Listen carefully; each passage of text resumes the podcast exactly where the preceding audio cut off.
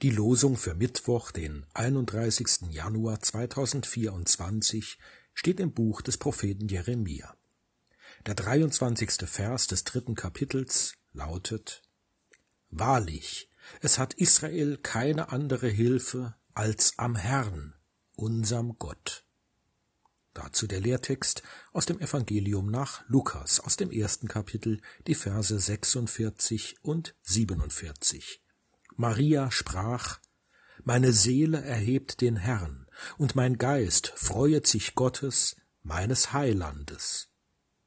Mein Name ist Daniel Seel, ich bin der Pfarrer der Kirchengemeinden Althornbach und Hornbach-Brenschelbach. Wenn alles nichts mehr hilft, wenn ich mit meinem Latein am Ende bin, wenn ich am Ende bin, am Ende meiner Kräfte, meiner Hoffnung, meines Lebensentwurfs oder meines Lebens, wenn meine Freundinnen und Freunde nichts mehr von mir wissen wollen, wenn sich zeigt, dass die Schwüre und Versprechen, auf die ich mich verlassen habe, leer sind, wenn ich am Abgrund stehe oder doch immerhin einen langen Weg gegangen bin, der in einer Sackgasse endete, ja, dann ist es nicht etwa so, dass ich Gott aus dem Hut zaubern könnte und alle Probleme und Enttäuschungen, die Trauer und der Schmerz sich in Luft auflösen würden. Nein, so einfach ist es nicht. Das wäre vielleicht doch ein wenig zu einfach. Stellen wir uns das doch mal vor, alle hätten einen Wunderautomaten namens Gott in der Tasche und könnten frei über ihn verfügen. In Wirklichkeit unvorstellbar, allenfalls im Traum. Natürlich träumen wir von Allmacht und Wundern, von Superkräften und Superhelden vom Sieg des Guten über das Böse, von immerwährender Gesundheit und vom ewigen Leben. Von Gott, dem Helfer und Retter, der immer verfügbar, immer da ist, wenn wir ihn brauchen. Aber so ist es nicht. Nicht ganz so.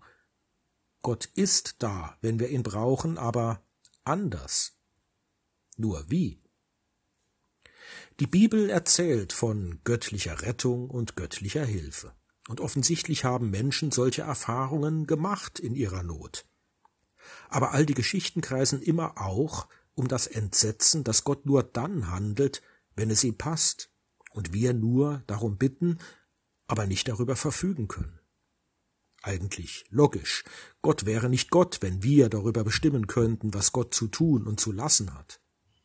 Das Verhältnis zu Gott, das gläubige Menschen pflegen, ist eines, das von Nähe und Distanz zugleich geprägt ist. Es ist ihm wesentlich, dass beides dazugehört. Wir fühlen uns Gott nahe, wir wissen aber auch, dass Gott heilig ist und uns übersteigt, wir niemals selbst zu Gott werden können und dürfen. Diesbezügliche Versuche waren nicht immer nur schon zum Scheitern verurteilt, sie haben auch großen Schaden angerichtet. Nähe bedeutet, ich bete zu Gott und vertraue darauf, dass das Gebet etwas bewirkt.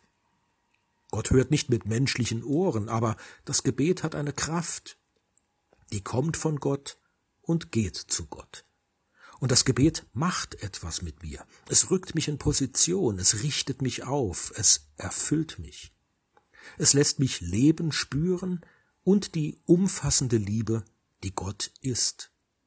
Auch dann, wenn ich sonst von allen guten Geistern verlassen bin.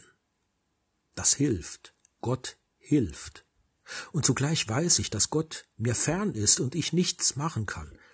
Das lässt mich den Lauf der Dinge akzeptieren, weil er nicht immer in meiner Hand liegt. Das, was sich mir entzieht, ist bei Gott aufgehoben. Ich kann und muss mich nicht um alles kümmern. Ich kann manches einfach lassen oder zulassen. Vor einem schweren Gang hilft mir das Gebet, und in ihm hilft mir Gott, auch wenn er den Weg nicht immer an das von mir erwünschte Ziel gelangen lässt. Aber ich kann mich mit der Hilfe, die mir zuteil wird, bescheiden und den Rest Gott überlassen. Oder, falls Gott nicht eingreift und den Lauf der Dinge dem Zufall überlässt, auf Gottes Hilfe während meines Weges auch durch die tiefen Täler vertrauen. Dieses Vertrauen, diese Zuversicht schenkt Kraft. Die kommt von Gott. Und wenn ich das Tal durchschritten habe, dann kann ich jubeln, wie Maria jubelte, als sie von Gott mit einem Kind gesegnet wurde. Ich glaube und ich hoffe, dass das auch nach meinem Tode so sein wird. Auch das nimmt mir Angst, macht mich heil. Amen.